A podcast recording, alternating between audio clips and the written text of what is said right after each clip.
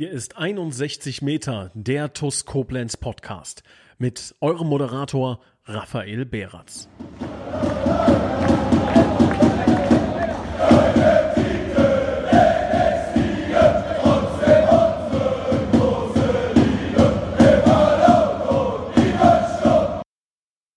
Hallo und ein herzliches Willkommen zu einer neuen Folge von 61 Meter, dem TUS Koblenz Podcast. Und ich freue mich, nach drei Wochen endlich wieder unseren Cheftrainer begrüßen zu können. Sehr herzlich willkommen, Stali. Servus, hallo. Gut ausgeruht für diese Folge jetzt drei Wochen lang. Ne? Äh, ja, ja, äh, je nachdem. Es waren ja sehr, sehr intensive äh, drei Wochen. Wir haben die ersten zwei Spieltage hinter uns gebracht. Ähm, positive, teils aber auch schon wieder schmerzhafte Erlebnisse ähm, verdauen müssen. Und ähm, ja, zuletzt gab es eine 2 zu 1 Niederlage gegen den TSV Schott Mainz. Äh, sitzt der Stachel noch tief, war ja ein ganz, ganz bitteres Ergebnis, wie es letzten Endes in der Konstellation so zustande kam. Ich glaube, dass man das schnell abhaken muss, um nach vorne zu schauen, weil ähm, wie, wie kann man das ausdrücken? Also ich, ich finde, ähm, das ist einfach Teil des Spiels. Ne? Ähm, so, so blöd das jetzt klingt, weil diese Emotionen, die, die da aufgekommen sind jetzt in, in dem positiven Sinne für Mainz, die haben wir ja auch schon erlebt. Und ähm, am Ende des Tages ist, ist das, was den Fußball ausmacht, ne? diese, genau diese Spielverläufe, dass du ähm, ein Spiel hast, äh, Schott Mainz geht spät 1 in Führung, wir gleichen spät aus, haben den Siegtreffer unmittelbar vor dem Siegtreffer von, von Mainz auf dem Fuß, eigentlich die ganz klare Torchance von, von Delon überragend gemacht, setzt sich durch, legt den Ball zurück, neun Meter Torentfernung, ne, freie Schussbahn und äh, wir machen ihn nicht. Eigentlich die Riesenchance und im, im Gegenzug ähm, ja, ist das ist halt ein Geniestreich. Ne? Das ist ein Kunstwerk, das Tor. So, äh, der Ball verspringt bei der Annahme. Wir sind, wir sind gut geordnet. Da, da gab es keine Lücken auch in der Abwehr, wo du sagen musstest, ey, da hat jetzt irgendwie was nicht gestimmt. Und aus der Drehung, aus der Luft, aus vier, 25 Metern nagelt er uns äh, den Ball da unter die Latte. Ähm, jetzt hat das uns getroffen, deswegen fühlt sich das extrem bitter an aus TUS-Sicht, glaube ich, auch aus Fansicht, aus alle, die es mit uns halten. Ähm, wenn man das nüchtern betrachtet, ist das genau das, was den Fußball so, so reizvoll macht. Deswegen äh, habe ich auch nach dem Spiel zu den Jungs gesagt, das ist etwas, das wird nicht das letzte Mal in unserer Karriere gewesen sein, dass äh, ein Spiel so einen Verlauf nimmt. Ähm, aber wir müssen die positiven Dinge mit rausziehen und ähm, wir haben da alles gelassen, alles gegeben. Deswegen müssen wir die Niederlage schnell akzeptieren, weil heute, wir nehmen den Podcast am Dienstag auf, es sind nicht mehr viele Tage, bis wir das Ding auch wieder rumdrehen können. So sieht es aus. Das nächste Heimspiel oder das erste Heimspiel der Saison gibt es ja bereits am Samstag. Aber ähm, lass uns doch noch erstmal zurückblicken. Die Mannschaft, wie, wie hat dies aufgenommen? Wir haben ja immer noch eine sehr, sehr junge Truppe. Da geht es darum, mit so äh, Niederschlägen umzugehen. Du mittlerweile mit äh, 34 äh, hast natürlich schon die ein oder andere Schlacht geschlagen. Gab es da auch den ein oder anderen, den man aufbauen musste? Oder ist man bereits ähm, kollektiv fokussiert auf die nächste Woche? Ja, und also nach dem Spiel war Niedergeschlagenheit. Ne? Also ich glaube, wer Dulor gesehen hat äh, und Danny, Danny ist sofort zusammengesackt nach dem Tor. Ne? Dulor, der hat gefühlt fünf Minuten nach dem Spiel noch auf den Knien gekauert im, im, im äh, Kreis, ähm, weil das unfassbar wehgetan hat. Äh, wir haben so viel investiert, was, was die Bereitschaft anging, was den Glauben anging. Wir haben uns in der Halbzeit, ähm, ich, ich finde immer, es ist ja auch, so, so ein Fußballspiel ist ja auch so ein komplexes Ding. Und wir haben unseren Weg gesucht in diesem Spiel, trotz der, der Feldüberlegenheit, was das Ballbesitzspiel angeht, ähm, von Mainz, ähm, dagegen zu halten und einen Weg zu finden, dieses Spiel trotzdem zu gewinnen. Das haben wir uns in der Halbzeit geschworen. Ähm, das haben wir uns während des, des Spiels geschworen, weil wir natürlich gemerkt haben, dass das eine ganz harte Nuss ist und dass Mainz ähm, die Oberhand gewonnen hat, was ähm, gerade was das Spiel mit Ball angeht, dass wir viel investieren mussten, viel laufen mussten. Ähm, so und und wir haben diesen Weg gefunden, weil wir einfach weitergemacht haben, weil wir dran geglaubt haben, weil wir gekämpft haben, alle zusammen, weil wir auch dann noch Wechsel gemacht haben mit, mit German und Domme, die nochmal Belebung gebracht haben, weil Dulon und, und Mendy nochmal die zweite Luft bekommen haben. Ähm, speziell nach dem 1-0 hatten wir, glaube ich, nochmal eine gute Phase, können ja nach dem, nach dem 1-0 direkt im Gegenzug das 1-1 machen, wo Schott den Ball noch von der Linie kratzt, machen dann das 1-1 und haben dann die ganz klare Torchance auf 2-1. Also haben unseren Weg irgendwie gefunden, doch in dieses Spiel erfolgreich reinzukommen. Und wenn du dann mit dem Schlusspfiff Ähm, der Umut hat es ganz schön in der Kabine. Umut kam rein, hat geflucht und hat gesagt, ey, wenn die uns wenigstens auseinander kombiniert hätten, wenigstens ein geiler Pass, irgendwas, aber da haut der den da einfach aus der Drehung blind aufs Tor. Man, man sieht es ja auch im, in den Highlights. Er hat nicht hingeguckt. Also es, das sollte die Aktion nicht schmälern. Es ist, ist, äh, ist ein Geniestreich, ne? Äh, den, den Ball da aus der Drehung einfach abzufeuern. Ähm, gehört natürlich auch Schusstechnik dann dazu. So, aber es ist rein von der Wahrscheinlichkeit her unser Ball, ne? Dannys Diagonalball hinter die Kette, Dulon setzt sich unglaublich gut durch, geht in den 16er, Domme Fuß ähm, setzt sich in den Rückraum ab, Ball abgelegt. Wenn du das im Training im 11 gegen 0 spielst, kannst du es nicht viel besser spielen und hast dann diese glasklare Chance, vergibst die. Ähm, so, und wir haben dann hinten gestanden, haben gesagt, mein Gedanke war, okay, so, jetzt, jetzt den letzten Angriff. Den jetzt überstehen, Punkt mitnehmen. Es hätten jetzt drei sein können, aber nicht zu gierig werden, nimm den Punkt mit. Ja, und dann, und dann wie gesagt, ich habe es mir auch schon mehrmals angeguckt. Ähm, es gibt da in der Szene relativ wenig auszusetzen. Wir ähm, überstehen den Konter eigentlich, weil wir, weil wir die Luft rausnehmen. Schott spielt dann Diagonalball auf die linke Seite. Wir sind geordnet im, im 5-4-1. Schott spielt den Ball wieder auf die 6. Der Ball kommt 25 Meter vors Tor äh, in, in den, zum Gegner in den Fuß. Massi ist da. Also Massi ist an ihm dran. Man kann auch nicht sagen, er ist zu weit weg. Der Ball verspringt ihm vom linken Fuß Richtung Außenseite und Massi hat ihn. Also wenn er den Ball noch einmal auf den Boden runternimmt, er kann nicht Richtung Tor marschieren. Ähm, ja, und dann nochmal, dann ist es, ist es äh, eine Mischung aus Genie und, und, äh, und auch Glück und Können, dass der Ball dann exakt so einschlägt. So ein Tor kriegst du halt einmal in der Saison. Ähm, ja, und das dann in der 94. Minute auswärts nach dem Kampf in, in Mainz, das, das hat den Jungs unheimlich wehgetan, aber ich finde immer so ein, ein, guter Indikator, wenn man nach dem Spiel in die Kurve geht, ist die, ist die Reaktion der Fans und das hat die Jungs dann schon aufgebaut, ne? dass die Jungs in die Kurve sind und den, die Fans haben, haben den Einsatz, den, den großen Kampf ähm, honoriert und dass wir um ein Haar selber mit drei Punkten vom, vom Platz gegangen wären. Ähm, ja, ich glaube, dass wir mindestens einen verdient gehabt hätten und ähm, das, das, das macht's bitter. Und die ersten 10, 15 Minuten ähm, im, im Kabinengang, die Jungs saßen links, rechts, war, war sehr ruhig, sehr still. Aber ab heute nehmen wir einen neuen Anlauf.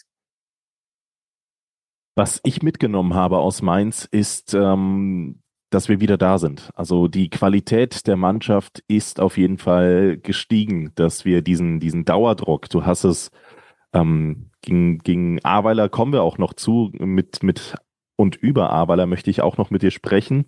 Aber ähm, du hast ganz, ganz oft in den vergangenen Monaten in der letzten Saison erwähnt, dass wir Phasen ohne Ball überstehen müssen. Dass wenn der Gegner kommt, dass wir dann stabil stehen müssen und im Spiel gegen Ahrweiler ist es komplett gut gegangen. Da hat ähm, einmal, ich meine, Daniel von der Bracke war es, auf der Linie klären können.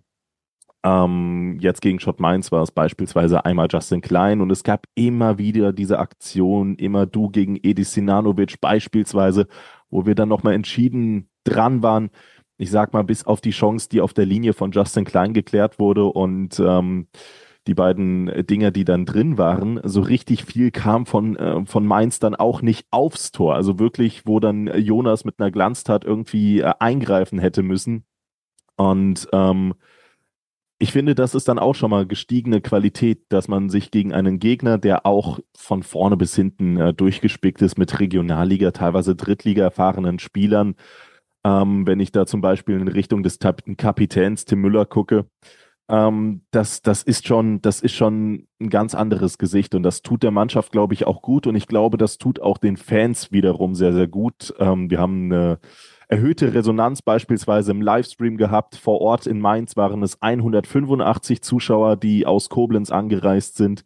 Im Stream haben nochmal knapp 650 zugeschaut. Also ähm, ich glaube, das wird von vorne bis hinten honoriert und ich glaube, dass die Mannschaft jetzt auch in der Lage ist, ähm, richtigen Oberliga-Drecksfußball zu spielen, sich diese Phasen, ähm, ja, die, diese zu überstehen, wenn es mal äh, für den Gegner besser läuft, aber vor allen Dingen auch effektiv eigene Nadelstiche zu setzen. Gegen Schott Mainz hat das jetzt nicht funktioniert, aber umso besser dann gegen den Aweiler BC. Denn ähm, da muss man tatsächlich sagen, haben wir den Aufsteiger, obwohl dieser durchaus gute Phasen hatte, ähm, am Ende des Tages auch mit unserer Erfahrung irgendwo abgekocht, oder? Ja, um, um nochmal ganz abschließend ähm, ähm, auch zu Mainz. Ähm, das ist natürlich einer der Punkte, ähm, an dem wir arbeiten müssen, ähm, der aber auch kommen wird. Ich bin da überzeugt von, weil die Qualität der Mannschaft einfach äh, hoch genug ist dass wir äh, eigene Ballbesitzphasen schaffen. Das war so ein bisschen äh, das Ding, was wir in Mainz natürlich auch auf dem Platz gespürt haben, ähm, wo wir auch untereinander äh, immer wieder versucht haben, längere Ballbesitzphasen, dass wir das, dass wir uns da mehr trauen, dass wir da noch eine bessere Position auf dem Platz finden. Das, das, das war so ein Element, was nicht so gut funktioniert. Aber nochmal, Fußball ist, ist ein komplexes Ding. Da gehört auch ein Gegner dazu, der uns im 4-3-3 ultra hoch und sehr aggressiv angelaufen ist. Ähm, was natürlich auch dazu geführt hat, dass wir am Ende mehr Räume hatten. Also die, die Chancen, die wir am Ende kriegen, waren natürlich auch Zeugnis davon, dass das ein Spiel war, wo auch Mainz sich abgenutzt hat. Ähm, und gegen Aweiler war das ein, ein ähnliches Spiel, weil wir gegen Aweiler natürlich wussten, dass wir jetzt dorthin fahren und dass das ein sehr intensives Spiel wird, ein Spiel, was von Zweikämpfen geprägt wird, äh, sein wird, was von Eu Aufstiegseuphorie geprägt sein wird, von diesem unbedingten Willen von Aweiler, erstes Heimspiel, TuS Koblenz, gute Kulisse, direkt drei Punkte zu holen, so dass das eine knifflige Angelegenheit wird und dass es da vor allen Dingen gilt, egal was passiert, ähm, einen kühlen Kopf zu bewahren, dass die Null bleibt, dass man im Spiel bleibt, dass man nicht irgendwas hinterherrennen muss, ne, ähm, weil es dem Gegner dann einfach speziell am ersten Spieltag, wenn du 1-0 zurückliegst in, in, in Burgbrohl gegen Aweiler Heimspiel mit, mit, mit Rothmann, mit schnellen Leuten, dass du dann nicht zu früh äh, den Kopf verlierst, zu viel willst. Und das haben wir bis auf diese, diese eine Szene gegen ähm, Rothmann, wo Danny auf der Linie klärt, haben wir das ordentlich gemacht. Wir haben jetzt in der ersten Halbzeit hatten wir zu viele Ballverluste, weil wir viel zu ungeduldig ähm, nach vorne gespielt haben. Es war so diese, diese, diese Nervosität so ein bisschen bei uns. Ähm, ich hatte, hatte das auch, glaube ich, in der, in der Zeitung oder nach dem Spiel in der PK gesagt, dass es natürlich so war, dass wir gegen Düsseldorf, Friesdorf, da waren wir viel ruhiger im, im, im Ballbesitz, ähm, ist aber auch Testspielcharakter. So hier weißt du, es geht jetzt um Punkte. Es geht um Punkte, erster Spieltag auswärts, Aufsteiger. Du willst unbedingt mit drei Punkten starten.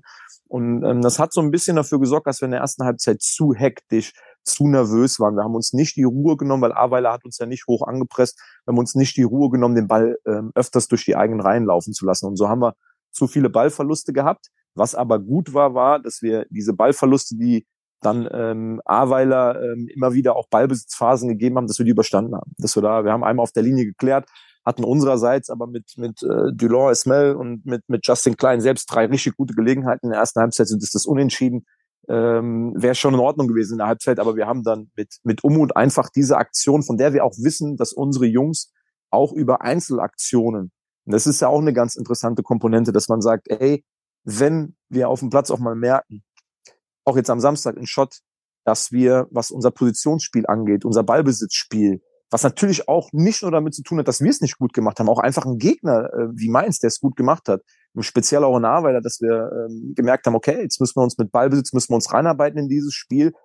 Aber wir können jederzeit mit, mit Justin, äh, mit Umut, mit Mandy, mit Dulor, können wir auch jederzeit mal mit einer einzelnen Aktion ein Spiel auf den Weg bringen. Und das haben wir gegen Aweiler gemacht.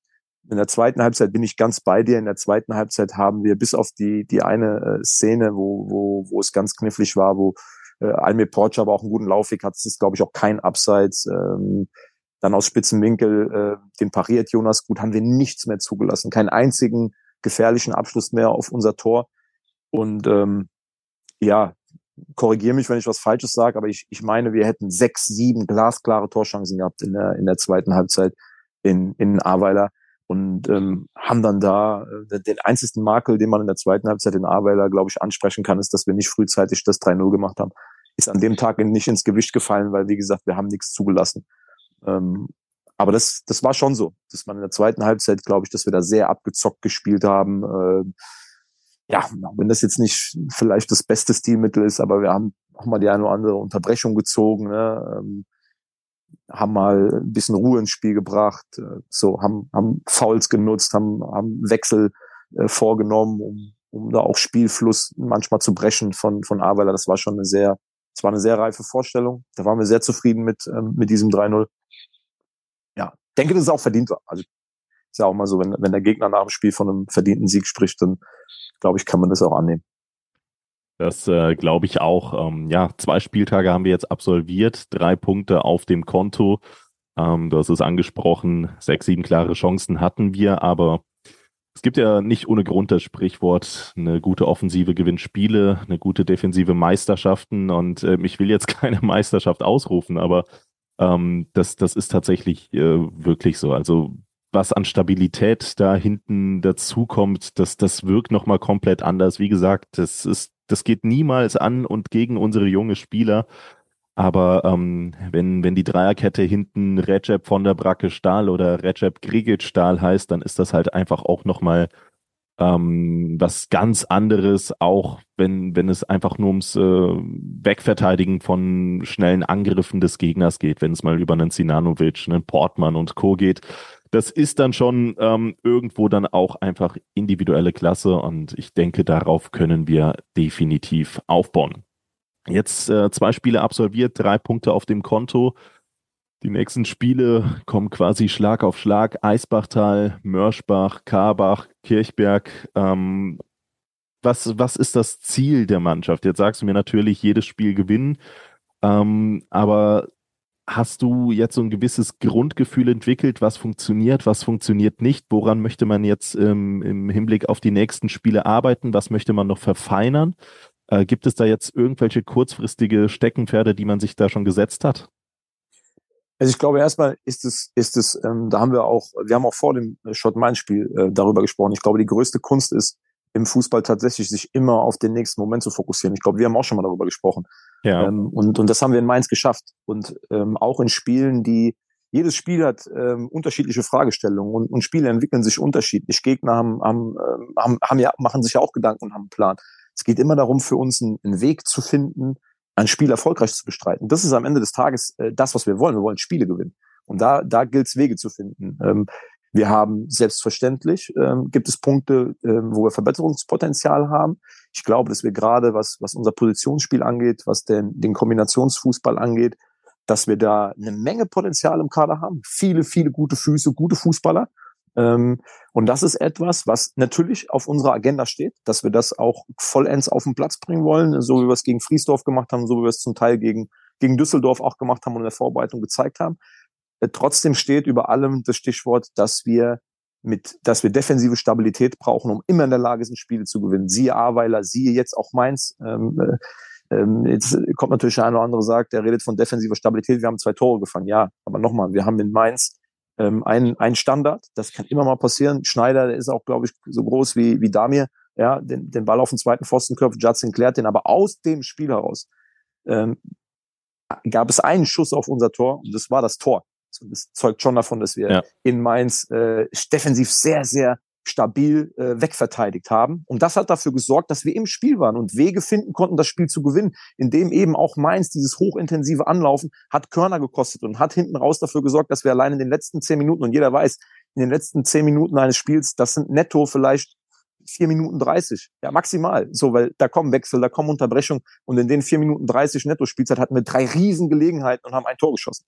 Das ist das Einzige, wo, wo, wo, wo man dann sagen kann, ey, da noch ein Stück weit mehr Effektivität. So, und das ist, das ist halt auch so, so dieses, dieses Thema Effektivität. Ne? Ich glaube, dass wir jetzt in den, ähm, auch wenn wir vier Tore geschossen haben und eine andere Qualität äh, auf dem Platz haben, ähm, hätten wir in Mainz mit einer, mit einer noch bisschen mehr Kühlheit, hätten wir da zwei Tore geschossen. So, und, und das, das muss, muss der Weg sein. Und ähm, das, das Zweite, hast mich gefragt, ähm, hast du ein Gefühl, ähm, auch für die Mannschaft, was geht, was geht nicht. Ähm, ich glaube, dass das ein Prozess ist. Es muss ein Prozess sein, dass wir defensive, offensive, ähm, dass wir das noch mehr miteinander verzahnen. Ich fand uns jetzt zum Beispiel gegen Mainz schon viel kompakter als gegen Aweiler. Wir haben uns gegen mhm. Aweiler das Spiel auf dem, auf dem Video intensiv angeguckt und dort waren die Abstände speziell erste Halbzeit zu groß zwischen Offensive und, und Defensive. In der zweiten Halbzeit war das schon besser, als wir das in der Halbzeit äh, einmal kurz auf Video schon in, äh, in Burgpol gesehen haben. Und jetzt gegen Schott war es gut. Also gegen Schott haben wir ähm, auch in der ersten Halbzeit ähm, zum Teil, wer das aufmerksam verfolgt hat, mit allem Mann tief in, in, in der Hälfte von Mainz gestanden, wenn wir selber ähm, Angriffsphasen hatten. Ähm, und konnten dann auch schon den einen oder anderen Konter im, im, im Keim ersticken. Und wenn wir defensiv gestanden haben, sind wir, sind wir sehr nah zusammengekommen. So, und das ist, das ist äh, so ein Ding, wo wir weiter dran arbeiten wollen. Wirklich an dieser, an dieser Kompaktheit, weil das wirkt sich auf äh, in beide Richtungen aus. Zum einen sorgt das dafür, dass wir defensiv besser spielen können, zum anderen wenn du sehr kompakt bist und kleine Abstände hast, dann kannst du in der Regel auch besser Fußball spielen. So, da müssen wir die Qualität erhöhen, was unsere Kontakte angeht, weil die technischen Möglichkeiten haben wir. Da waren wir in Mainz, das muss man so ehrlich sagen. Da waren wir speziell ähm, so Mitte, Mitte bis Mitte erste Halbzeit bis Mitte zweite Halbzeit zu unsauber. Da waren viele Bälle, glaube ich, schnell weg, was nicht zwingend notwendig war. Und dann wird es darum gehen, dass wir trotzdem als absolute Ausgangsbasis, äh, wir nennen das immer so schön die talentfreien Bereiche, ne? Äh, Bereiche, wofür du nicht mit Talent gesegnet sein musst. Also für, für, für, für Ballbesitzfußball, für, für technisch tollen Fußball, für eins gegen eins Situationen, für Offensivspektakel brauchst du auch ein gewisses Talent. Aber mit talentfreien Bereichen meinen wir einfach diese, diese Leidenschaft, diese mhm. Aufopferungsbereitschaft, ne? Ähm, da am, immer am Anschlag zu sein. So, wenn ich, also man muss keinen rausnehmen, aber auch was, was Dolores Mel und Justin Klein zum Beispiel auch abgearbeitet haben jetzt am, am Samstag in, in Mainz, ne, Umut Sentürk linke Seite, immer wieder hoch angelaufen, immer wieder genervt. So, wenn, wenn, wenn wir das immer machen, ich glaube, dann können wir in den nächsten Wochen viele Punkte holen. Und das ist auch unser Ziel. Wir wollen die nächsten Wochen maximal erfolgreich gestalten. Da haben wir Hunger, also Gier einfach danach, ne? Absolut. Und ähm, ja, da kann ich auch voll zustimmen. Also insbesondere bei Justin Klein ist mir das auch schon gegen Awale aufgefallen, dass der einfach wieder richtig für, für die Mannschaft brennt. Und dieses Feuer, das, das ähm, lässt sich auch auf einige andere Spieler wieder übertragen. Und das ist dann auch wieder eine komplett andere Körpersprache gewesen, die, ähm, die wir einfach mit auf den Platz getragen haben. Anders jetzt als in der vergangenen Saison gegen, gegen Ende der ähm, Runde, insbesondere als man dann auf dem Zahnfleisch ging, als man von Verletzungsnöten geplagt war und vielleicht sogar schon das 1 zu 0 kassiert hat. Da sind auch die Köpfe schnell mal runtergegangen, beziehungsweise die Jungs haben gefaltet, aber du hast natürlich gesehen, wie bei einem Boxer, der so ein bisschen angenockt war, der Treffer hat gesessen. Und bei uns, also ähm, selbst wenn du in der 78. gegen Schott Mainz noch das 1-0 kassierst, ähm, da sind wir halt nochmal aufgestanden und haben die sowas von in die eigene Hälfte phasenweise gedrückt, so dass man zu dem Zeitpunkt in der 87. tatsächlich fast schon von einem äh, verdienten Ausgleich sprechen konnte, beziehungsweise einem, der in der Phase fast schon äh, zwangsläufig erfolgen musste, äh, weil wir das richtig gut gemacht haben. Und dieses, dieses Wiederaufstehen, dieses Zurückkommen, dieses äh, sich niemals aufgeben und Justin Klein hat das jetzt mit dem, mit dem Klären auf der Linie verkörpert, beispielsweise, oder auch mit, mit dem Sprint, ganz, ganz spät im Spiel, als er, als er einem Offensivmann von Schott Mainz noch einem ähm, Ball abgegrätscht hat und das toll gemacht hat. Ich glaube, genau diese Nuancen sind es halt. Aber auch Dylan Esmel, dass er sich da im ähm, Spielaufbau der Mainzer den Ball erobert hat, das sind schon äh, Momente, die, die dich auch nochmal ähm, positiv einstellen auf die, auf die kommenden Erlebnisse, die einfach auch wieder Bock machen, von außerhalb als Fan, als Zuschauer wieder dabei zu sein, mitzufiebern das macht schon ganz, ganz äh, großen Spaß. Ähm, am Wochenende kommt jetzt äh, Eisbachtal. Die haben natürlich auch den ein oder anderen Spieler abgegeben. Ähm, beispielsweise haben wir auch schon über drüber gesprochen. Luis Hesse. An äh, Qualität hat man allerdings ja nicht ganz so viel einbüßen müssen, weil es lief dann doch relativ gut. 3 zu 2 äh, Heimsieg gegen den SV Gonsenheim sehr, sehr unbequemer Gegner. Äh, vergangene Saison gab es ein, ähm, ja, ich möchte mal sagen, umstrittenen 2 zu 1 Sieg. Deliberate Play hieß es damals. Diese kuriose ja, ja. Abseitsstellung von Yusufa Savané, der ein oder andere mag sich noch erinnern. Ähm, was, was erwartet unsere Mannschaft jetzt am kommenden Wochenende gegen Eisbachtal? Ähm, wird es wieder auf die Grundtugenden ankommen? Kampf, Leidenschaft, den Gegner niederringen? Das, das, da, darauf kommt es immer an. Also ich, ich glaube, das ist auch, auch, auch so ein Ding, ähm, dass wir, ähm, jeder, der mal oder der in den, in den letzten Wochen beim Training war oder der auch die Testspiele gesehen hat, es ist ja nicht eine Frage so, wir, wir ähm, natürlich haben wir eine Idee und werden es mit den Jungs auch, und das, das, das haben wir alle so, dieses, dieses Gefühl, wir, wir, wenn wir ins Rollen kommen, ne, wenn wir da unsere Punkte äh, uns erkämpfen, uns erjagen, dass auch diese fußballerische Komponente noch, noch besser wird. So, ähm, aber das ist die Grundvoraussetzung auch gegen Eisbachtal zu Hause, dass wir kompakt sind, dass wir in den Zweikämpfen absolut gierig sind, Bälle zu gewinnen, dass wir marschieren, dass wir brennen, dass wir Feuer in uns tragen. Das ist die absolute äh, Grundbasis. Wir werden niemals und ähm, das, das, das Gute ist, eigentlich das Gute. Das ist halt, das ist auch immer so, jetzt immer wieder beim Thema, sich auf den Moment zu konzentrieren, wirklich immer wieder die Sachen ernst zu nehmen, weil Erinner oder schau mal zurück in die Historie TUS und Rheinland-Pokal. Das ist doch, sind doch die besten Beispiele, warum wir niemals in ein Spiel gehen sollten und sollten sagen, ey, Heute, ähm, ja, heute legen wir mal den Fokus komplett nur darauf, dass wir im Ballbesitz ganz sauber äh, eine Oberligamannschaft auseinander kombinieren und dann müssen wir halt vorne effektiv sein und unsere Chancen nutzen. So, das, weil Fußball ist ein, ist ein Sport, bei dem zwangsläufig immer wieder Zweikampfsituationen ein. Das ist das, die, das Element des Spiels. Eins gegen eins Situation. So, und, und da gilt sich, gilt sich als allererstes mal durchzusetzen. Und darüber hinaus wollen wir natürlich dem Spiel unseren Stempel aufdrücken. Immer. Auch in Mainz. Wir sind nach Mainz gefahren, wollten mutig spielen und wollten viel mehr Ballbesitz haben. Das eine ist aber das, was ich gerne hätte, was ich, was ich möchte und was ich aber eben angesprochen habe, ist dann vielleicht auch zu akzeptieren, da ist ein starker Gegner. Ähm, wir machen, haben den einen oder anderen Fehler drin im Ballbesitzspiel, finden nicht so die, die Position, wie wir sie eigentlich ähm, finden wollten im Vorfeld und müssten jetzt einen anderen Weg finden, das Spiel erfolgreich zu gestalten, wenn wir eben im Spiel nicht diesen Hebel mehr finden, ähm, dann in tolle Ballbesitzphasen zu kommen, weil Mainz uns aber auch unter Druck gesetzt hat. So, und Eisbachtal werden sich auch was überlegen, wenn die kommen. So, letztes Jahr kann ich mich erinnern, dass Eisbachtal ähm, uns unheimlich hoch angelaufen ist, die ersten 20 Minuten. Ne? Unheimlich hoch, vorne mhm. zugepresst, überall auf dem Platz uns in Zweikämpfe verwickelt.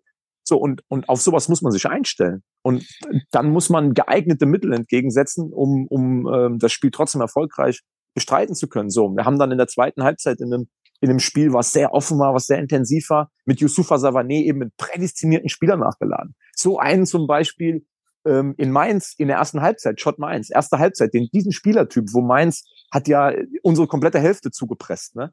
Ähm, in der einen oder anderen Situation, wo Mandy sich auch durchgesetzt hat, da noch einen Yusufa zu haben auf der Ballfernseite, den man schicken kann.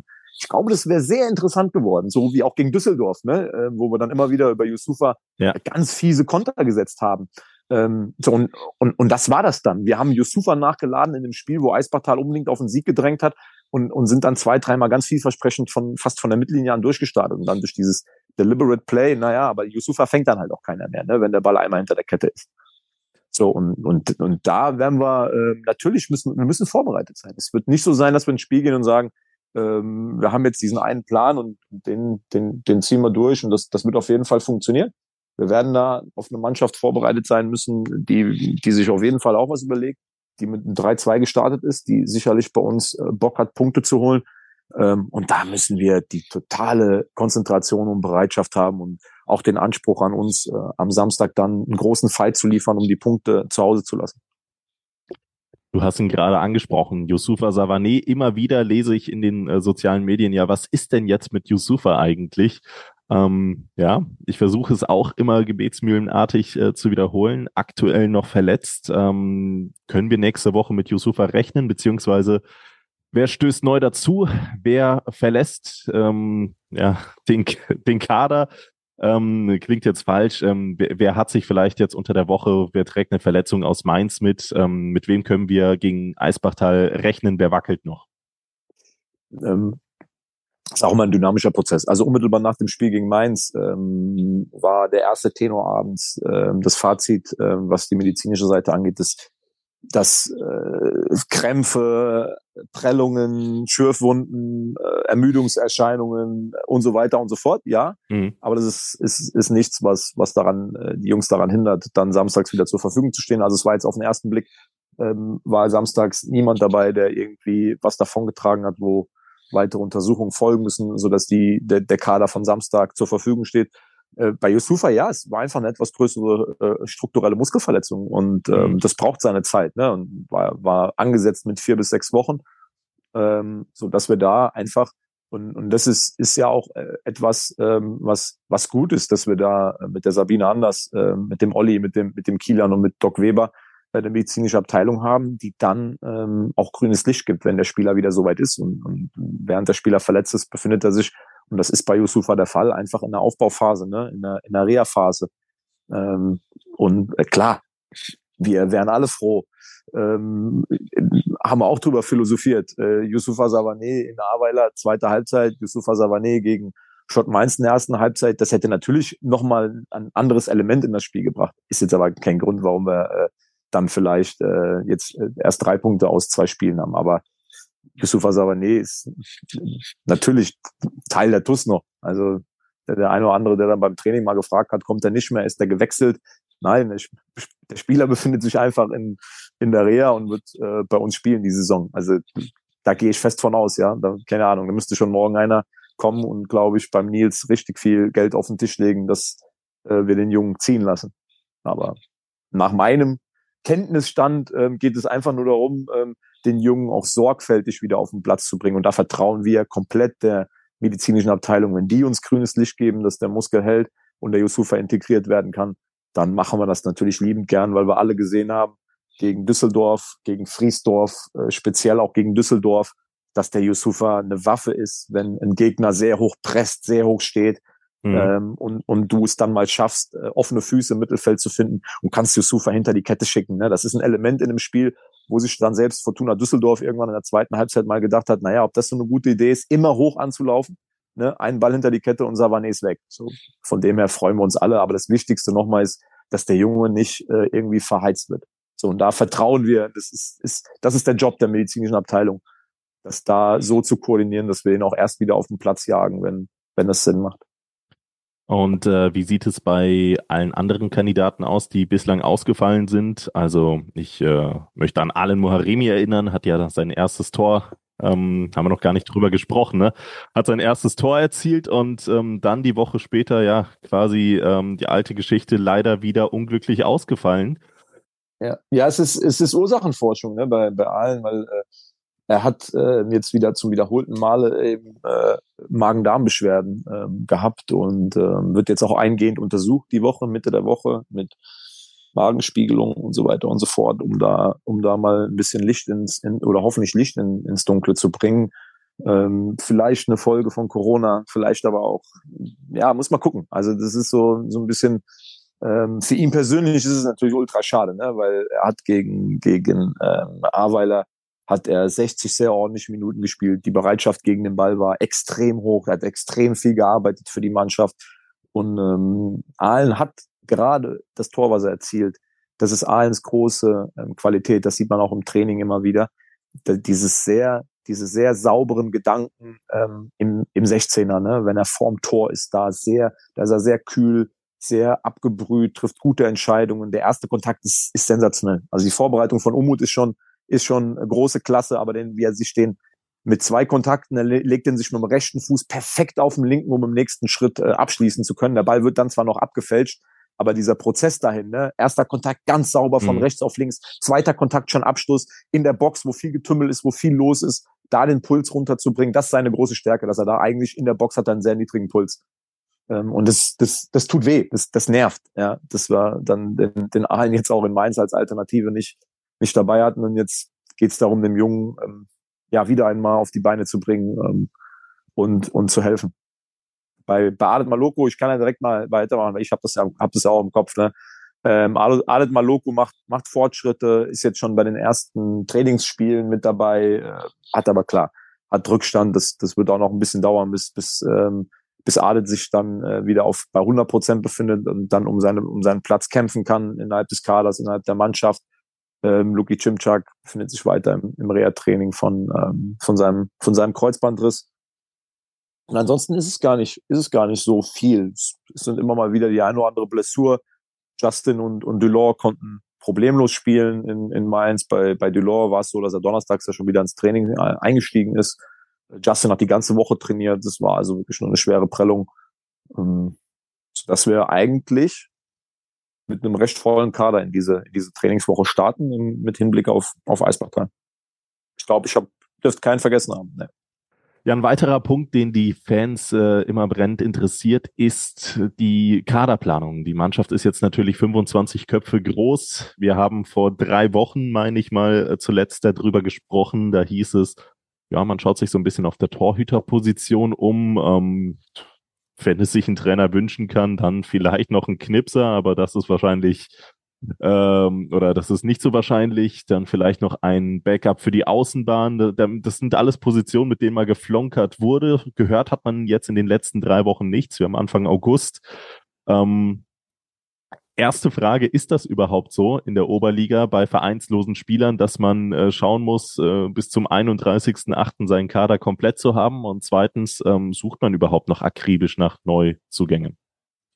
Also nein, es ist nicht so. Also vereinslose Spieler können, können jederzeit auch nach dem 31.08. noch ähm, unter Vertrag genommen werden. Ähm, wir sind, glaube ich, in der Situation ähm, und, und so ist es auch. Es ist ja abgesprochen mit allen Gremien. Also es ist ja nicht so, dass wir da sitzen und, und äh, tun lassen können, was wir wollen, sondern wir, wir schauen, was, was könnten wir noch machen, könnten wir noch was optimieren. Ähm, und, und dann da gab es im, im Sommer einfach ähm, Dinge, die, die wir tun wollten, unbedingt tun wollten, die wir auch, glaube ich, aus der, aus der Sache der letzten Saison heraus tun mussten. Ähm, so, und da die Jungs, ich will da jetzt nicht, äh, weil nach zwei Saisonspielen brauchen wir da noch kein Fazit ziehen, aber ich glaube, dass wir mit, mit Mo, äh, mit Damir, mit äh, Justin und mit, mit Delors schon gute Jungs dazu bekommen haben, die das auch schon angedeutet haben, dass sie eine absolute Bereicherung für die TUS sein können. Ähm, so, und dann gab es natürlich auch noch Positionen, wo wir gesagt haben, es ist jetzt nicht so, dass wir da unbedingt was machen müssen, also auf, auf den Flügeln. Ähm, wir arbeiten jetzt schon seit Saisonbeginn mit äh, Nihat Farai hinter Umut, also dass wir da so ein bisschen auch ein einen Umschulungsprozess gestartet haben, einfach, ja, kann man schon so sagen, so ein bisschen aus der Not, weil Umut halt der einzige äh, ähm, Schienenspieler war, den wir da zur Verfügung hatten mit dem linken Fuß. Deswegen haben wir von Anfang an den Niat da eingesetzt, der seine Sache da ordentlich macht, Fortschritte macht, da sehr akribisch trainiert. Ähm, und auf der anderen Seite, bei auf Justins Seite, ist die Thematik nicht ganz so groß, weil wir, ähm, wir haben einen, einen Armen Chena im Kader, wo, von dem wir wissen, dass er das sehr gut spielen kann. Ne? Wir haben mit äh, Solano Rodriguez ein Spieler, der sich natürlich auch im Zwischenraum wohlfühlt, aber den wir im, im Training immer wieder auch, auch gegen Düsseldorf, ähm, auf die rechte Bahn als, als jungen Spieler, als Backup ähm, hinten dran gestellt haben, so dass wir da, da haben wir keine große Not und aktuell glaube ich nicht, dass wir auf den, auf den beiden Flügelpositionen äh, in, in, in unserem Spielsystem jetzt da ähm, groß was machen werden noch. Und ähm, auf der Torhüter-Position, ja, ich habe das, glaube ich, äh, in, im letzten Podcast vor, vor drei Wochen auch schon mal äh, angedeutet, dass Peter Auer da äh, auch äh, dann immer bei uns sitzt und sagt, ich bin da Tag und Nacht dran, äh, ist in vielen Gesprächen, aber es hat sich ähm, bis jetzt keine Konstellation entwickelt, wo das intensiver wurde. So, und ähm, wir, ähm, Ilias und ich ja auch und auch dann ähm, Peter und, und Nils ähm, nehmen die Situation so an und arbeiten mit den Jungs, die wir haben, ähm, um die besser zu machen. Sprich Jonas, Hamada und ähm, auch Franjo ähm, um, um da unsere Jungs, die jetzt da sind, weil darum geht's. Die Jungs, die jetzt da sind, die, die müssen wir dann stärker machen. So, aber das heißt nicht, dass wir nicht trotzdem Augen und Ohren äh, offen halten am Markt. Wie gesagt, Peter ist da, ist da federführend, was die, was die Torhüter angeht, auch in all den Jahren. Ähm, da so, aber dieses Jahr, äh, wie er berichtet, scheint es auch kein ganz so einfaches ähm, Feld zu sein, um, um da jemanden zu finden. Ähm, Mal sind es vielleicht auch die Ansprüche dann von, von einem Torhüter, der dann sagt, okay, wenn ich zur TUS in die Oberliga gehe, aber dann nur als absolute Nummer eins Konkurrenzkampf, dem möchte ich mich nicht so gern stellen. Ich muss dann unbedingt spielen, aber es ist eine Situation, die, die funktioniert halt auch nicht, weil ich muss mich überall äh, Konkurrenzkampf ähm, mhm. stellen. So, und ähm, das eine oder andere Mal ist es dann vielleicht auch eine finanzielle Vorstellung zum jetzigen Zeitpunkt, ähm, wo man sich dann denkt, yo, äh, hast keinen Verein, ja, bist auf der Suche nach einem Verein, was ja auch immer einen Grund hat. Also sucht ja meistens äh, im August oder Ende Juli noch einen Verein, weil man noch kein Vertragsangebot erhalten hat oder weil es beim alten Verein dann nicht mehr gepasst hat. Mhm. So, das sind halt Dinge, die dann auch irgendwann mal vielleicht zusammenlaufen, die Fäden. Ne? Das ist eine, eine, eine von einem Torwart, der vielleicht interessant ist, die Vorstellung irgendwann mal, wenn er eine gewisse Zeit lang nichts mehr hatte, ähm, angepasst wird. Aber ähm, wir sind da, äh, oder Peter Peter und wir, wir sind uns da einig, ähm, wenn da nichts Passendes für uns dabei ist, machen wir nicht einfach irgendwas, um was gemacht zu haben, sondern arbeiten wir mit den Jungs, die, die wir haben und versuchen, die maximal zu verbessern. Hätten wir da natürlich, ich habe es ja schon mal vor drei Wochen gesagt, ne, ähm, natürlich ähm, stand die Position auf unserer Agenda. Wir haben zwei Jungs, die noch A-Jugend spielen können, die Torhüter Talente sind, äh, die wir auch entwickeln wollen in den nächsten Jahren. Ähm, aber klar, nach dem Abgang von Stefan Djordjevic stand da eigentlich auch auf der Agenda in, in der Saison, in der Vorbereitung, dass wir einen, Konkurrenzkampf haben auf der, auf der Torhüter-Position und äh, mit einem, mit einem äh, Torwart, der im besten Fall äh, ein bisschen auch Erfahrung mitbringt, um dieses Torhüter-Trio, was bei uns mittrainiert, die, die, die Jungen ähm, da abzurunden. Ne? Ähm, aber nochmal, wenn das nicht so ist, gilt es da nicht zu lamentieren oder zu jammern, sondern aus der Situation das Beste zu machen und ähm, Jonas da äh, maximales Vertrauen zu geben und ihn stark zu machen. Mhm. Ja, der, der junge Jonas Bast macht das ja auch wirklich herausragend. Also ähm, ich glaube, ich habe es schon vor einigen Wochen mal erwähnt, aber wie der ins quasi ins kalte Wasser geworfen wird und dann einfach geschwommen ist. Ähm, das, das ist, glaube ich, für einen 18-jährigen Torwart ähm, nicht selbstverständlich. Zumal der Jonas ja auch noch so ein bisschen das Damoklesschwert als Torwart hat, gar nicht mal der Größte zu sein und äh, das trotzdem dafür richtig, also was heißt denn dafür? Mit 18 Jahren richtig, richtig gut macht und ähm, ich glaube, selbst wenn von außerhalb dann ein Torwart dazu äh, kommt, man hat es ja an Stefan Djordjevic gesehen, so ganz einfach an äh, Jonas Bass vorbeizukommen, ist es dann natürlich auch nicht.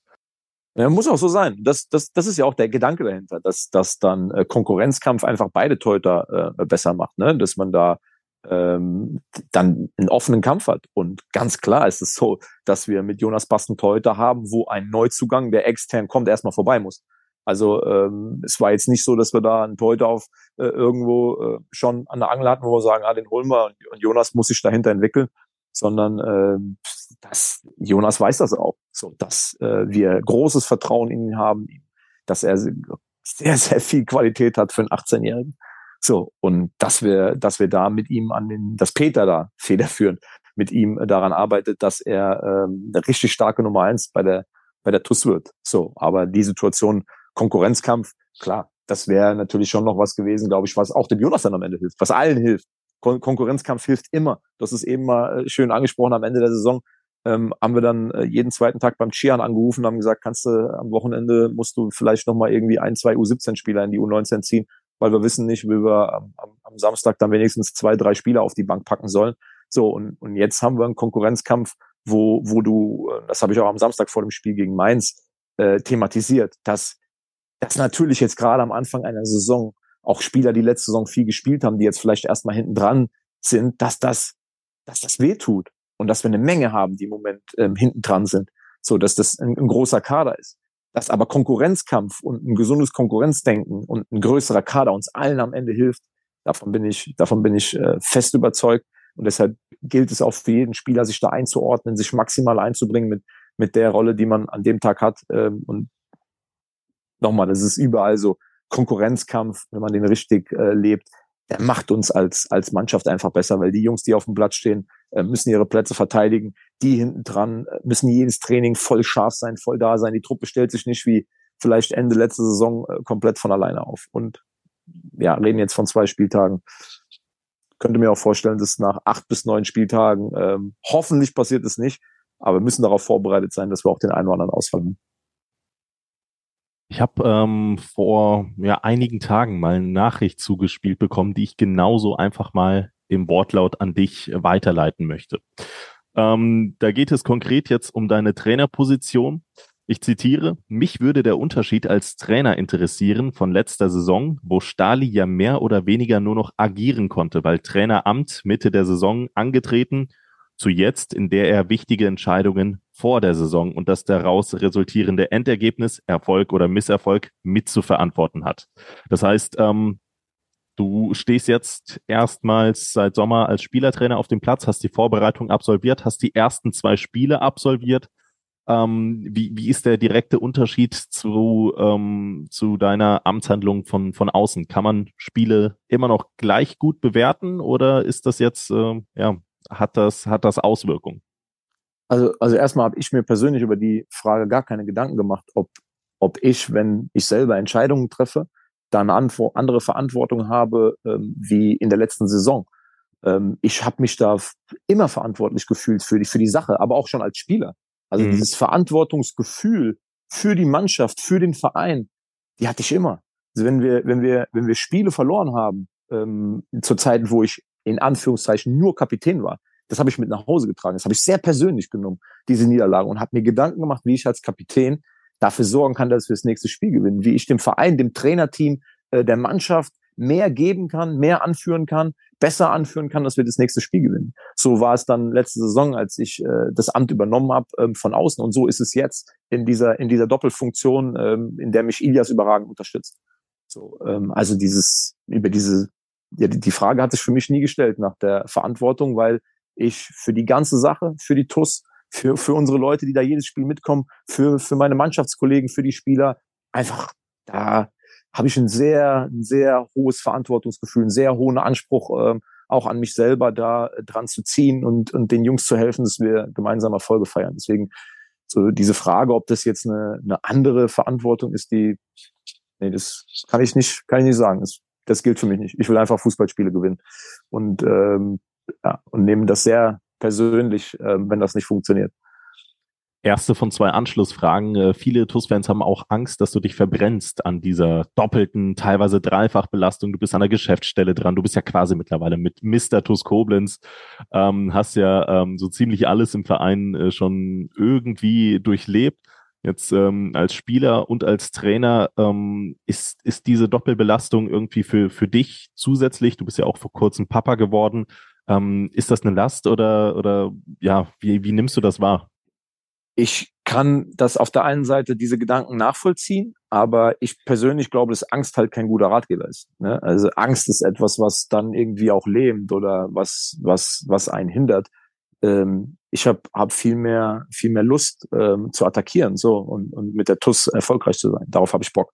So und ähm, immer in, in diesem Bewusstsein. Deswegen auch diese Verarbeitung von dem Spiel am Samstag, dass Niederschläge, Rückschläge, schwierige Phasen der normale Gang des Sports sind.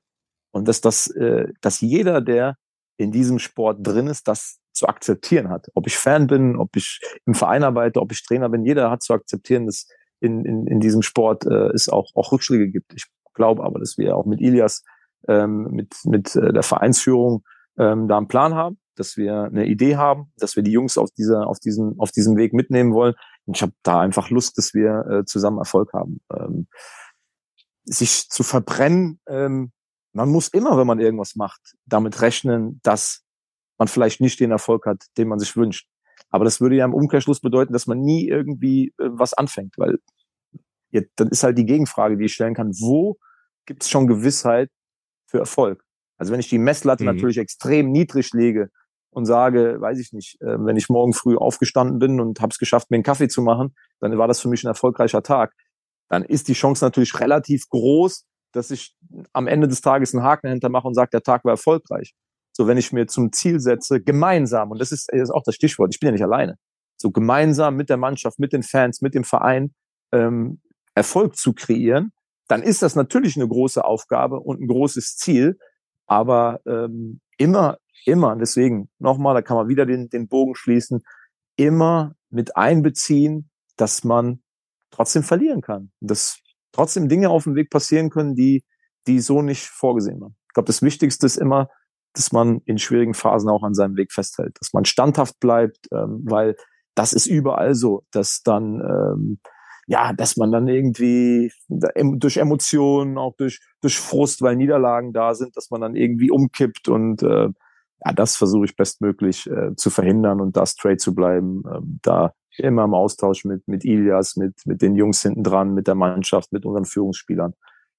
Deshalb, ähm, ja, aber ich kann natürlich verstehen, dass Leute sagen, ey, jetzt macht er das, jetzt macht er, jetzt macht er dies. Ich versuche die Aufgaben, die ich im Verein habe, bestmöglich zu machen. Aber wer glaubt, dass ich da irgendwie jetzt alles alleine mache und, äh, auf mich allein gestellt bin, ähm, ja, der ist dann glaube ich vielleicht auch ein Stück zu zu weit weg, weil da arbeiten ja, das kannst du auch ganz gut beurteilen, eine ganze Menge Leute äh, mittlerweile in diesem Verein ähm, am Erfolg. Das stimmt, absolut. Ähm, das ist äh, relativ gut eingefehlt, gerade von dir. Viele Leute unterstützen dich. Äh, mich hat eine letzte Frage noch erreicht, und zwar, wie die Arbeitsteilung zwischen dir und Ilias ähm, eigentlich aussieht. Also wer übernimmt welche Parts? Gibt es da Schwerpunkte? Natürlich seid ihr natürlich ähm, auch im, im regen Austausch miteinander. Muss auch so sein. Aber ähm, gibt es da eine Arbeitsteilung, beispielsweise Trainer A macht die Taktik, macht das Training, Trainer B macht dafür die Spielergespräche, wie auch immer. Ähm, Gibt es da sowas zwischen euch oder, oder vermischt sich das? Also erstmal haben wir, ähm, haben wir ein großes Vertrauensverhältnis untereinander und äh, eigentlich äh, ist es, meistens denken wir in die gleiche Richtung. Nach dem Spiel, vor dem Spiel, nach Trainingseinheiten, über Personalien. Ähm, da sind wir, sind wir so deckungsgleich. Wahrscheinlich liegt das daran, dass wir beides große äh, Werder Bremen-Fans sind. ähm, das ist wahrscheinlich diese, diese, wer, wer auf so eine Idee kommt, Werder Bremen-Fan zu sein, der denkt wahrscheinlich in vielen anderen Lebensbereichen auch gleich. Ähm, und was wir machen, machen wir eigentlich gemeinsam, immer in Abstimmung. immer im, im, im Austausch mit Gedanken, äh, mit großem Vertrauen zueinander. Das heißt, ähm, ich vertraue Ilias auch, ähm, wenn er im Spiel ähm, das Gefühl hat, auch von außen. Ähm, das sind kurze, kurze Blicke zueinander, das sind äh, kurze Gespräche wie jetzt gegen Schott in der, in der Trinkpause, sind aber auch Gespräche vorm Spiel ähm, in dem verschiedene Szenarien durchgeplant werden. Ne? Wie kann, wie, wie kann das Spiel laufen, wenn wir was aufzuholen haben? Welche Spieler ähm, sind vielleicht von, vom, vom aktuellen Eindruck die ersten, bei denen die Luft ausgeht? Muss man das auf dem Platz beobachten? Ne? Wer hat sich abgearbeitet nach 55, 60 Minuten? Ähm, so, da, da stehen wir in einem permanenten Austausch. Haben dann auch noch Pascal Litzinger im Hintergrund, ne, der die Spiele ja filmt, der dann auch in der Halbzeit schon Videomaterial liefert, um gewisse Eindrücke aus der ersten Halbzeit schon mal zu untermauern, um drauf gucken zu können, ist das wirklich so, wie es sich von draußen anfühlt? Und Ilias und ich, ähm, ich habe das oft genug betont, wir, wir agieren da auf, ähm, auf Augenhöhe, auch was die, was die Trainingsplanung angeht. Immer. Wir sind da komplett auf, auf Augenhöhe, machen das zusammen, stimmen uns ab, führen Spielergespräche zusammen, aber auch alleine. Also es ist nicht so, dass mhm. Ilias zu mir kommt und sagt, ich möchte heute oder ich habe jetzt, äh, ich, ich möchte jetzt mal heute mit Dani sprechen. Also das ist was, das fühlen wir ja, das sind wir ja in der Mannschaft. So, wir tauschen uns dann halt eben über diese Gespräche aus. So, wir, wir kommen dann zueinander und sagen, ich habe heute mit, mit, mit Spieler XY gesprochen, so und so und ähm, stimmen uns da im Vorfeld immer ab. Also wir sind da jeden Tag in einem, in einem permanenten, ja, sehr, sehr langen Austausch miteinander. Und das muss auch so sein. Also ich bin dann natürlich äh, am, am Spieltag in, in einer anderen Rolle unterwegs. Und das kann nur funktionieren, wenn du jemanden hast, ähm, der, der richtig gut ist draußen, wo wir die gleichen äh, Gedanken haben. So, und auch die Idee des Fußballs, den wir spielen, den wir jetzt spielen, den wir diese Saison spielen wollen, der letzte Saison Einzug gehalten hat, ähm, dann vor der Saison, ähm, das kann man ja so sagen, dafür ist er ja auch eingestellt worden. Das war ja Idas Idee, die er mitgebracht hat. Ne? Und ähm, mhm. kann mich noch, also ich glaube, nach zwei, nach zwei Trainingseinheiten war ich Feuer und Flamme dafür, ne? ähm, als ich mich erstmal mit Ilias länger darüber unterhalten habe. Und äh, und er hat mir gesagt, was seine, was seine Idee ist. Ähm, habe ich gesagt, geil, überragend, Ilias. Schön, dass du da bist. So, ne? Und das Gefühl habe ich jetzt auch immer noch. Schön, dass er da ist. Also es ist tatsächlich, und ich glaube, damit kann ich auch die Ängste, wenn es denn welche sind, oder die, die äh, Interessen der TUS-Fans beruhigend abdecken, dass auch ein Ilias Trenz, obwohl er nach wie vor sehr, sehr jung ist, das hat er auch schon oftmals ähm, hier im Podcast angedeutet, ein äh, absoluter Mehrwert ist und natürlich auch ähm, Pascal Litzinger und ähm, gemeinsam mit Peter Auer dann und Stali ein richtig, richtig gutes äh, Trainerteam bilden, das sich dann auch äh, gegenseitig ergänzt. Und ich glaube, das läuft im Verein schon auf vielen Ebenen wirklich gut, dass äh, sich sehr, sehr viele Positionen einfach gegenseitig unterstützen, dass, dass man Puzzleteile einfach findet, wenn Kompetenzen irgendwo noch fehlen. Beispielsweise jetzt im Bereich der, der ähm, Physiotherapie, der medizinischen Abteilung, dass man sich dann da einfach verstärkt und ergänzt und so einfach ähm, ja auch als Verein im, im sportlichen Sinne, aber auch als, als Gesamtprojekt einfach wächst, weil äh, Stali jetzt äh, werfen wir mal den Blick zurück auf 2018, 2019. Ähm, TUS damals ähm, Pokalfinale verloren, die Insolvenz, Existenzfragen, äh, wie geht es weiter? Da hat sich schon viel in den letzten vier Jahren im Verein äh, gedreht und gewendet, von dem wahrscheinlich auch der gemeine Fan gar nicht mehr so viel mitbekommt, weil es auch einfach hinter den Kulissen stattfindet, oder? Ja, ich kann nur jedem äh, ans Herz legen, ähm, wer, wer sich dafür interessiert oder wer da, wer da Ängste hat oder Fragen hat oder, oder über irgendwas oder da bestimmte Meinungen zu Themen hat, was, was total in Ordnung ist, was, was absolut sein muss. Äh, davon, davon lebt ein Verein, davon, davon lebt das Ganze generell, dass es unterschiedliche Ansätze gibt. Ähm, ja, sich zu informieren oder, oder vorbeizukommen, auch zum Training zu kommen, mit den, mit den Leuten zu sprechen. Also ich glaube, bei uns beißt keiner ähm, im Verein. Ich glaube, dass, das, dass da äh, das sehr offen gestaltet wird, sehr offen gelebt wird, dass, dass man auf die meisten Fragen äh, Antworten bekommt. Ähm, nicht auf alle, äh, das, kann man nicht versprechen, aber auf die meisten Fragen wird man, wird man, wird man ähm, Antworten bekommen und ähm, ja, das ist, ist vielleicht auch immer mal wieder, wenn man, wenn, wenn da der eine oder andere Skepsis hat oder, oder Fragen, die auf der, auf der Seele brennen, warum gewisse Dinge laufen, wie sie laufen, dann ist es, also so aus meiner Sicht, ist es immer das Beste, wenn man sich bei denen, die es betrifft, äh, informiert. Sei es die Mannschaft, sei es das, sei es das Trainerteam, äh, weil bin immer mal wieder auf den einen oder anderen gestoßen, der, der dann im, im Nachgang, wenn er sich dann mit der Mannschaft unterhalten hat oder wenn er dann mal ein bisschen näher rangerückt ist, gesagt hat, oh, muss ich ja vielleicht doch das eine oder andere revidieren, was ich da so äh, gesagt habe. Aber ist schon, also ich finde auch, dass der Verein auf einem, auf einem sehr, sehr guten Weg ist und dass wir jetzt alle zusammen einfach versuchen, sportlichen Erfolg äh, zu kreieren, weil das ist das am Ende, was, was wir, was wir möchten, wofür wir das Ganze machen, ne? Dass so Erlebnisse wie ein Shot Mainz auf der anderen Seite passieren, dass wir ja. äh, äh, solche Tore erzielen und gemeinsam in die Kurve rennen äh, zum Feiern. Aber was der Verein ähm, im, im Hintergrund ähm, leistet, ich glaube, das ist nicht so verkehrt. Und ähm, damit äh, möchte ich äh, abschließen und mich äh, ganz recht herzlich bei dir bedanken und dich vor allen Dingen fragen, was dein äh, TUS Bitburger Moment der Woche war, Stali. Mein TUS Bitburger Moment der Woche, das ist natürlich schwierig, wenn man so eine so eine bittere äh, Niederlage hatte. Aber dann dann ist mein TUS Bitburger Moment der Woche, dass die die Fans nach dem Spiel äh, die Mannschaft mit mit Gesängen verabschiedet haben. Ähm, das fand ich äh, fand ich cool. Das ähm, war ein Zeichen der Wertschätzung für den Einsatz, den die Jungs gebracht haben und sollte den Jungs aber auch äh, zeigen, dass wenn wir dieses Trikot überziehen, es eine Verpflichtung ist, in jedem Spiel alles reinzuschmeißen. Sehr cool, sehr, sehr cool. Und ähm, ich, die beste Gelegenheit haben wir dafür dann schon am kommenden Samstag um 14 Uhr dann im Heimspiel gegen die Sportfreunde aus Eisbachtal. Mein TuS Bitburger Moment der Woche, der kommt quasi noch, aber ähm, ich, ich fand die Aktion ziemlich cool, denn ähm, die TuS Koblenz hat eingeladen, die Vereinsmitglieder von 9.30 Uhr bis 11.30 Uhr bei unserem Partner Billy und Friends in im Billys Restaurant in Mülheim-Kerlich ähm, ähm, zu frühstücken. Ja, das Ganze auf, ich meine, Vereinskosten und ähm, es wurde auch immer wieder an mich herangetragen. Ja, die TUS-Mitglieder, die zahlen und kriegen nix und das ist, glaube ich, eine ziemlich, ziemlich, ziemlich coole Aktion, auch sehr, sehr kreativ, wie man einfach auch mal die Mitglieder mitnehmen kann und ähm, ja, das ist so in der Form mein TUS Bitburger Moment der Woche. Und wenn ich einen kleinen hinterher schieben konnte, ich habe sehr, sehr viel Positives aus der Partie aus äh, Mainz mitziehen können, auch für mein eigenes Wohlbefinden, das Spiel gegen Avala. Da wusste ich noch nicht zu 100 Prozent, wo wir stehen, aber ähm, spätestens seit dem Schott-Mainz-Spiel weiß ich, dass wir auch die ähm, Top-Favoriten der Liga, und das ist Schott Mainz definitiv, ähm, ärgern können und vielleicht sogar auch mal äh, tatsächlich gewinnen können. Und das heißt, die Mannschaft, die ist schon auf einem richtig, richtig guten Weg, auch wenn sie sich natürlich noch weiterentwickeln wird. Und ähm, weiterentwickeln werden wir beide uns auch. Sicherlich äh, nicht nur was das Podcasten angeht, aber das heute war schon richtig gut, richtig ausführlich, richtig lang. Stali, ich danke dir für deine Zeit und möchte mich auch bei allen MCMXI-Unterstützern bedanken. Und das sind in Person, Stali, hör hin, ob jemand Neues dabei ist.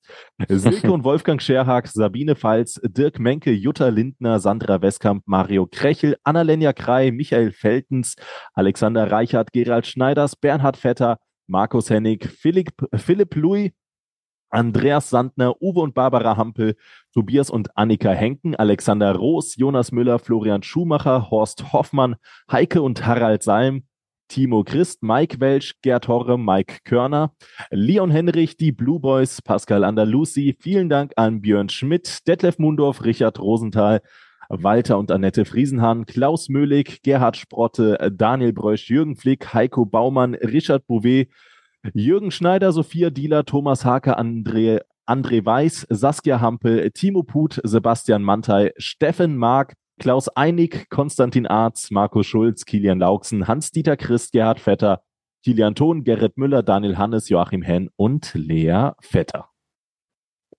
Wow es wird immer länger. Es ist Wahnsinn. Also jede Woche hören wir da zwei, drei neue Namen.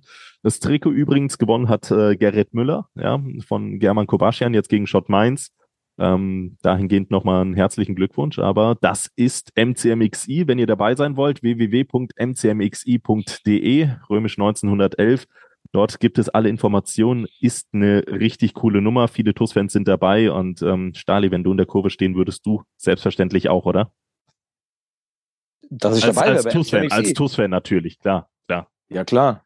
Klar, ja. sitzen ist eh nichts für mich. Wenn ich, wenn ich an 90 Minuten gesessen habe, habe ich Rückenschmerzen. Ich würde dann schon eher an der Kurve stehen. Ja. Das geht besser. So, bevor wir jetzt äh, komplett abdriften, das war MCMXI. Äh, MCMXI, jetzt, jetzt, äh, jetzt hast du mich. das war der TUS-Podcast. 61 Meter für heute. Und ich möchte mich ganz recht herzlich für deine Stunde bedanken, Stali. Und ähm, ja, drücke die Daumen auf eine Erkenntnis- und erfolgreiche Trainingswoche und bin gespannt auf kommenden Samstag. Dann zum Heimspiel gegen die Sportfreunde Eisbachtal. Stali, mach's gut. Gerne, gerne. Bis Samstag. Ciao, ciao. Danke dir. Ciao.